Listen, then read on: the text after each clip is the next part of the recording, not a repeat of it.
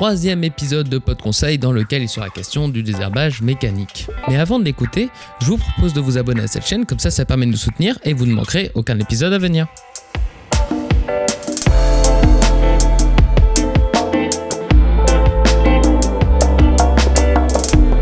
Bonjour à toutes et à tous, ça y est, le soleil est là, les cultures sont bien en place et reprennent gentiment leur croissance. Mais de ce fait, les adventices aussi. Alors il sera question aujourd'hui du désherbage mécanique. Et pour en parler, je suis avec Édouard Chollet, salut. Salut Edouard. Et Dimitri Martin. Salut. Alors on va tout de suite commencer dans le vif du sujet avec euh, la question qui nous intéresse, le désherbage mécanique. Aujourd'hui on a des céréales d'hiver, on a du colza. Qu'est-ce qu'on a pu voir? Est-ce qu'il y a déjà eu des, des premiers désherbages qui ont été réalisés? Euh, on en est où Alors oui, c'est clair qu'aujourd'hui, bah, les conditions sont top. Hein. Ça, fait, une dizaine de jours, une quinzaine de jours que les cultures sont bien reparties, qu'on peut intervenir dans les parcelles. Et puis cette année, concrètement, bah, les sols sont peu damés. On a eu peu de précipitations cet hiver. Et puis euh, au niveau de l'intervention, bah, les interventions se font dans des bonnes conditions. On peut euh, aller facilement avec une RC sans forcément passer un outil type la rotative au, départ pour décompacter. Et donc c'est vrai que pas mal d'agriculteurs cette année, en tout cas, sur des blés d'herbe ou, des blés qui sont peu sales, donc ça veut dire peu de pression de mauvaises herbes en sortie d'hiver, euh, ben, on peut se lancer et puis euh, dans des bonnes conditions. Donc, euh, en tout cas, j'invite tout le monde à se faire la main et puis de tester ces machines.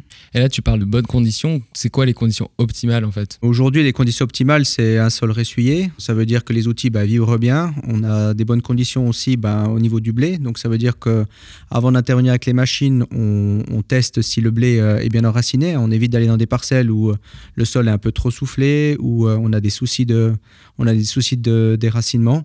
Et puis, ben, si ces conditions sont réunies, ben, on peut passer un premier passage euh, d'RC trille dans un objectif de supprimer ben, soit déjà des, premières petites dicotes qui sont à, deux feuilles qui sont là, qui sont levées, ou même des premières graminées qui seraient à deux, trois feuilles. Et, là, on essaie d'être un peu plus agressif parce qu'on sait que l'enracinement est, déjà important.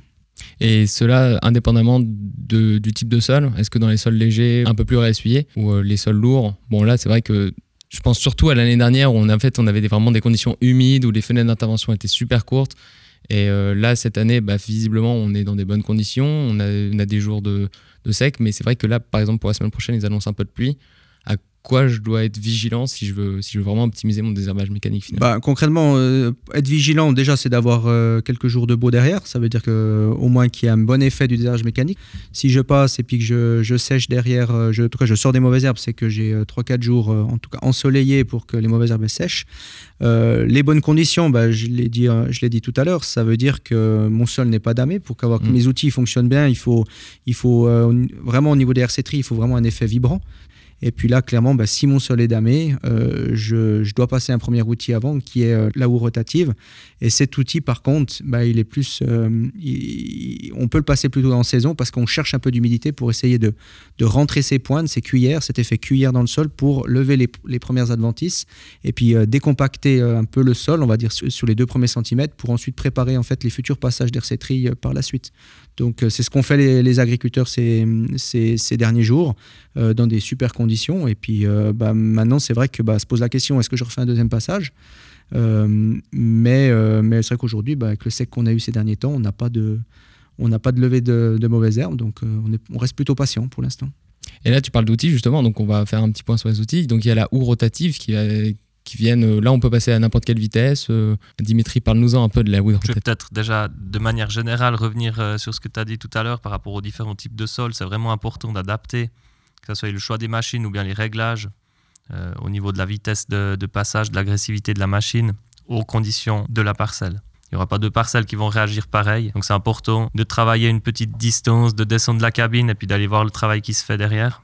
Oui, observer son sol, c'est, enfin, observer le travail qu'on est en train de réaliser, c'est important. Voilà, il faut, il faut toujours aller observer derrière. Il faut regarder euh, qu'on travaille vraiment sur l'ensemble de la surface, c'est ce qui est important une R7 qui va faire des lignes parce que les dents ne vibrent pas, ça va pas faire un travail satisfaisant. Et au même titre, si notre houe rotative ne va pas soulever l'ensemble de la surface du sol, c'est qu'on n'est pas assez agressif. Et puis dans certaines conditions, dans des parcelles qui seraient vraiment croûtées, dans des sols battants, euh, on a des passages qui sont parfois compliqués au printemps, on va pas vouloir aller trop vite parce que c'est encore trop humide, et puis après ben, la croûte devient dure. Ça se justifie parfois ben, d'augmenter l'agressivité euh, en roulant plus vite, en l'occurrence avec la houe, vu que c'est le levier principal pour régler l'agressivité de la houe. Et puis, euh, dans certains cas extrêmes, il faudra même passer deux fois la houe, dans deux sens différents. Hein. donc, on, parle de passage aller-retour pour vraiment casser cette croûte sur l'ensemble de la surface et travailler le sol de manière uniforme. C'est vrai qu'on l'a vu euh, l'année dernière hein, avec une pluviométrie bien plus importante sur l'hiver 2021 où bah, en sortie d'hiver, certaines parcelles, comme le dit Dimitri, étaient vraiment vraiment damées et puis là deux, deux coups de houe étaient, étaient nécessaires. Hmm. Et pour régler l'agressivité de la houe, T'as que la vitesse pour jouer là-dessus ou tu peux aussi régler un peu la pression quand même Alors, dépendant un petit peu des machines, certaines ont des roues de jauge qui vont permettre de, régler la profondeur. Ce euh, c'est pas le cas de toutes les machines. Mm. Après, on a euh, l'allongement du troisième point qui peut, qui peut faire un, léger effet d'agressivité supplémentaire. Et puis sinon, c'est vraiment la vitesse de travail. Euh, avec là où on se situera sur des vitesses entre, entre 10 et 20 km/h en fonction des, des conditions, puis vraiment adapté au type de sol. Parfois, réguler même dans la parcelle elle-même, puisqu'on a des types de sols variables dans une parcelle, euh, même sur la longueur. Donc là, imaginons j'ai un, sol qui est légèrement croûté en surface, je passe ma houe. Est-ce que je peux avoir des mottes dans lesquelles restent des adventices? Et là, par la suite, il faudrait que je passe une RC tri, par exemple, ça Oui, alors la, la houe rotative n'est pas un outil de désherbage en soi. Elle va pas, elle va pas avoir un effet de désherbage satisfaisant si on a beaucoup d'adventices. Donc l'idée, ben voilà, euh, premier passage, on va prendre la décision. Sol qui est pas trop croûté, on peut aller faire un passage d'hercéterie directement. Directement. Sol un peu croûté, on va passer là-haut, on va voir le travail qu'on fait une fois, peut-être deux fois. Et puis là, ben, si on a des adventices qui sont présentes, effectivement, elles vont rester potentiellement dans une petite motte et ne pas dépérir forcément tout de suite. Donc euh, un passage de R7 2 trois jours après le passage de houe peut se justifier en fonction des cas. Si on a une parcelle qui est propre, peu d'adventices développés, euh, on va passer là où on va écrouter euh, et il faut en être conscient. Après chaque passage, il y aura germination de nouvelles adventices, donc attendre une nouvelle germination avant de passer la R7 Et si on est dans un cas où il y a déjà forte présence d'adventices, ben, un passage de trois jours après pour éliminer ce qui est déjà présent.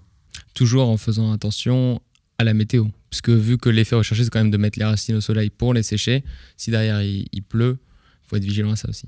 Oui, tout à fait. Et c'est vrai que bah, le, le fait, ce que disait Dimitri, euh, la, la, houe rotative en elle-même n'est pas un outil de désherbage. Par contre, ben voilà, elle a vraiment cet effet euh, d'arrachement. Elle va, elle va arracher les mauvaises herbes.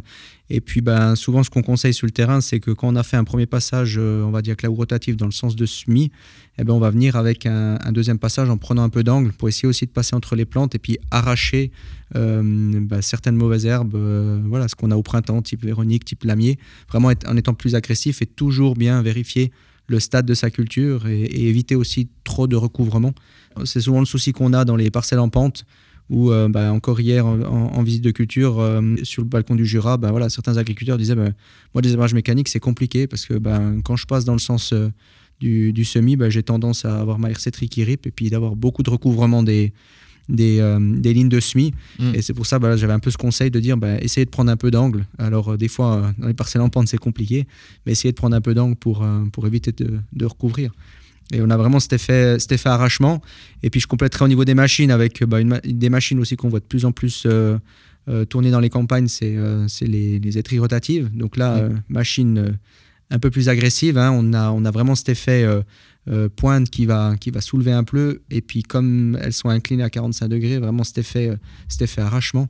Là, il faut être vigilant euh, sur les premiers passages parce que vraiment, si la céréale est, est toute jeune, ben, on peut créer pas mal de dégâts. Mais par contre. Après, là, c'est peut-être l'avantage d'offrir un travail sur le rang peut-être un peu plus important que. Alors, clairement, la, machine, là, elle passe vraiment partout.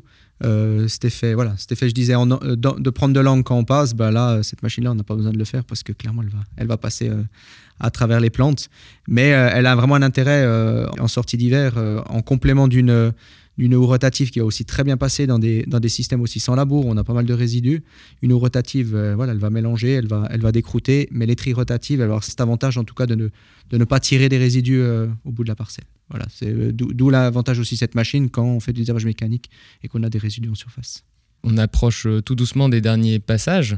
Je pense à ceux qui veulent implanter un sous-SMI dans leur culture. Qu'est-ce qu'on pourrait leur recommander au niveau? Alors pour, pour l'implantation du sous-SMI, on vise euh, le stade est puis un centimètre de la céréale, mais aussi le dernier passage de désherbage mécanique, parce que c'est inutile d'aller implanter un sous-semis si on va faire des désherbages mm. après euh, l'implantation, on risque de, de détruire ce sous-semis. Euh, maintenant, j'aimerais quand même relever un point, c'est qu'on va avoir des précipitations, on n'a pas eu de précipitations depuis 15 jours. on aurait envie de mettre en place le sous-semis. Il faut être attentif sur des, parcelles où on aurait une forte pression. Peut-être que cette nouvelle pluie va mettre en germination des adventices qu'on n'aurait pas encore éliminés. Alors, euh, on est encore relativement tôt euh, dans la saison. Alors, pensez-y peut-être si vous hésitez à mettre en place le sous-semis ou à faire peut-être encore un désherbage mécanique plus tard. Sinon, bah, effectivement, des conditions plutôt idéales parce qu'on va pouvoir venir euh, passer la R7 préparer un lit de semences relativement fin, déposer les graines dessus euh, attention à ne pas trop les enterrer si on fait un passage très agressif, semer peut-être plutôt après, après la R7 et puis vraiment ben, viser une petite pluie pour que, pour que ça mette euh, ses graines en germination. De toute façon, on va, on va, on va faire un, épisode dédié au sous-semis sur les mélanges de, de ce qu'on a pu observer dans nos essais. Là, je vois que oui. Ouais, peut-être juste euh, rajouter, hein, on, a, on a aussi des, des, des, systèmes bio qui, qui s'orientent aussi vers, vers, le système de sarclage. Hein. Ça veut dire qu'on va venir, on va venir cercler l'interrang des céréales. Donc, on a de plus en plus de, aussi de machines hein, qui sont, qui sont précises, euh, guidage caméra ou autre. Mais euh, aujourd'hui, bah, voilà, c'est un choix qu'on fait dès le début euh, de l'implantation de la céréale avec des, écartements plus larges. Et puis, on, a, on voit aujourd'hui aussi arriver des, des, semis où on est sur des écartements 25 avec un semis assez dense en fait, sur, sur la ligne. Et puis, on, vient précercler avec des machines à, plus, à plus grand débit, euh, à 25 cm en fait, d'écartement. Et puis bah, là, ça permet aussi de, de récupérer euh, des soucis euh, de graminées hein, qu'avec une RC-tri, une rotative ou autre machine, on n'arriverait pas à enlever. Et surtout des systèmes, où des systèmes en bio, parce que c'est davantage de passage et puis aussi plus tard dans la saison. Oui, de toute façon, c'est vrai que même dans la rotation, c'est intéressant aussi de venir faire cette alternance entre culture en plein, culture sarclée. et d'ailleurs, en parlant de culture sarclée, qui concerne aussi pas mal les, cultures d'automne. Là, on va, on va bientôt arriver dans les semis des cultures euh, de printemps, pardon. J'ai dit automne, mais je pensais à printemps. Est-ce qu'il faut faire un désherbage avant le semis? Dépendant un peu des conditions, peut-être euh, le faux semis qui est, souvent compliqué à faire cette année, peut-être des conditions qui s'y prêtent un peu mieux, quoique mm. avec le manque d'humidité, peut-être peu de germination. Donc euh, attention avec ces faux semis qui se prêtent plutôt à des, à des cultures de printemps tardives, type, type soja, maïs, où on est dans des périodes vraiment poussantes et où on va pouvoir éliminer euh, quelques adventistes par des, passages répétés. Mais je, le dis encore une fois, attention à la, préparation. On va faire un lit de semences vraiment fin et puis un risque de, de plus élevé derrière. Ensuite, au niveau des, cultures, euh, des cultures sarclées, il y a peut-être différencier d'autres types de cultures, euh, celles qui ont des petites graines, celles qui ont des grosses graines, pour simplifier. Hein. Mm. Au printemps, on pense typiquement à la betterave, et puis par opposition, bah, tournesol, maïs, soja les cultures à grosses graines qui vont permettre, euh, comme les céréales, une implantation un peu plus profonde et un passage à l'aveugle dans les 3-4 jours après le semis qui permettent d'éliminer les premières levées. Donc ça, c'est un passage qui est, vraiment important dans ce type de culture. Et puis sinon, ben, pensez vraiment semer dans des conditions de sol réchauffé et poussante pour que la culture elle avance vite on a besoin du décalage de, stade pour pouvoir travailler mécaniquement sur les adventices après. Oui, parce que c'est vrai qu'une culture qui est bien implantée et qui a une bonne vigueur rapide, du coup, permet aussi des, des abages euh, mécaniques euh, rapides. Ouais, alors c'est clair, on va par tout moyen mécanique essayer de, supprimer bah, ce temps de latence qu'on a entre la profondeur de semis et puis euh, ces premiers centimètres où bah, là on peut avoir des germinations qui arrivent, donc avec des passages à l'aveugle, avant que la culture principale émerge. Et puis, euh, et puis ensuite, bah, on va arriver aussi à un stade de sensibilité. On ne peut pas non plus euh, passer euh, toutes les machines mécaniques qu'on veut quand on a le, on a le cotylédon qui sort. Donc voilà, il faut essayer de faire assez attention. Et puis, bah, c'est la stratégie. C'est en ayant fait déjà un premier passage avant que la culture arrive, on a déjà éliminé et puis on a remis tout le monde au même niveau. Et puis derrière, bah, sur certaines cultures, comme par exemple le soja, euh, le soja ou, le tournesol, ben en fait, dès qu'on voit les lignes, l'idée c'est presque de repartir déjà avec un, système de sarclage où on va, on va mettre des tôles pour, pour éviter les projections sur, euh, sur la culture qui est en train d'émerger, mais euh, vraiment de, déjà de nettoyer l'interligne et puis après quand la, quand la culture sera au stade où elle acceptera un passage en plein avec une RC-tri ou une étrie rotative, eh ben, on viendra vraiment bien nettoyer sur la ligne avec ce, ce type de machine. Et là, du coup, on fera les passages autant que nécessaire pour avoir une belle culture bien propre. Exactement. Euh, souvent, on a, on a tendance à, à, hésiter à passer plusieurs fois euh, pour, euh, pour connaissance du, du soja. On, souvent, ben, j'ai l'exemple de certains producteurs bio où dès qu'ils peuvent, ils s'arquent. Et puis après, en fait, c'est des passages réguliers, des trilles rotatives. Et puis juste avant que le rang il se ferme, hop, on, on repasse un coup de sarcleuse et puis on va jusqu'au bout de la culture comme ça. Toujours avec la règle autant que nécessaire, mais aussi peu que possible. Et, puis euh, peut-être un petit, un petit dernier tuyau aussi euh, de conseiller, mais aussi de, de ce qu'on peut voir sur le terrain. Euh, pour essayer d'être plus précis sur le passage, de savoir est-ce que on, conseille toujours un passer au stade fil blanc. Le petit conseil, bah, c'est de mettre aussi sur sa parcelle une petite vitre, faire une mini serre. Et puis comme ça, bah, quand on voit les, mauvaises herbes sous cette mini serre qui, qui normalement devrait rester un peu mal humide, bah, dès qu'on les voit à côté les dons, en fait, ça veut dire que sur le reste de la parcelle, elles sont à, fil, blanc, et c'est là qu'on a la meilleure efficacité du désherbage mécanique. Donc cette année, finalement, on a eu des conditions optimales pour que le désherbage mécanique soit efficace. Et c'est vrai que dans cette émission, on a parlé des adventices annuels surtout, mais il y a les adventices vivaces et là-dessus. Euh, bah, c'est vrai que les, les, machines ont bien fonctionné sur, euh, sur les annuels, mais euh, un petit bémol sur, sur les vivaces qui sont, bah, qui sont en place ou qui vont lever plus tard. Et là aujourd'hui, bah, les machines ont, peu ou pas du tout d'efficacité. Mmh. Et c'est vrai qu'il y a d'autres leviers comme la rotation, et ça, on en reparlera sur un épisode spécialement consacré aux adventices vivaces. Et pour préciser aussi, euh, si la thématique vous intéresse, on organise une visite de culture le 4 avril, il me semble, Dimitri? Oui, alors le 4 avril 2022, une visite de culture avec démonstration de machines qui est organisée à Chavannes-le-Chêne chez Joël Scheidegger. Pour des questions d'intendance, on vous demande de vous inscrire d'ici au 30 mars auprès d'IP Suisse et de confirmer votre participation. Et il y aura également d'autres visites euh, thématiques sur le désherbage mécanique qui seront organisées par ProConseil et qui vous seront euh, communiquées par les canaux habituels. Et je mettrai le lien dans la description pour vous inscrire pour cette journée du 4 avril. Merci encore à vous deux. Merci Edouard. C'était un plaisir. Merci.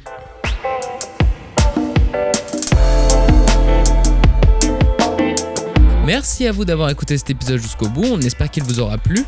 En tout cas, ça a été un plaisir de l'enregistrer. En attendant le prochain épisode, je vous rappelle que vous pouvez vous abonner, comme ça vous ne louperez aucun épisode à venir et ça permet de soutenir l'émission. D'ailleurs, n'hésitez pas à parler du podcast autour de vous, ça nous fait plaisir. Allez, j'arrête avec l'instant promo. Bonne journée